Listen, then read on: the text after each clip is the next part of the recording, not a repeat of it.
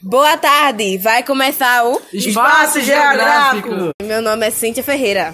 Eu sou Everton Danilo Botelho. Eu sou o Joseph Farias. Meu nome é Gabriel Araújo. É com você, Cíntia. Espaço geográfico está sempre em construção e em transformação, porque ao longo da história as ações humanas vêm organizando o espaço. A partir disso, os seres humanos criam objetivos fixos no solo, como as construções no, nos meios das ruas, que visam facilitar a vida. A transformação do espaço geográfico começou em 2014 e foi aumentando em 2015, onde cerca de 50% da população vivia em cidades, a marca, a marca de aproximadamente 3,9 bilhões de pessoas em áreas urbanas.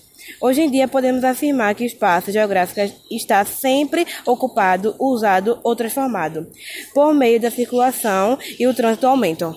Território é a extensão de terra usado com limites. Nesses limites há várias leis que vão mudando com o passar do tempo, por causa de conflitos e guerras. Muitos lugares de um território, economicamente, necessitam de outros países para poder ter seus recursos. O espaço geográfico está dividido em duas dimensões, sendo ela local e global. Na dimensão local é tudo aquilo de que em um lugar próprio e a dimensão global tudo aquilo que tem acesso livre.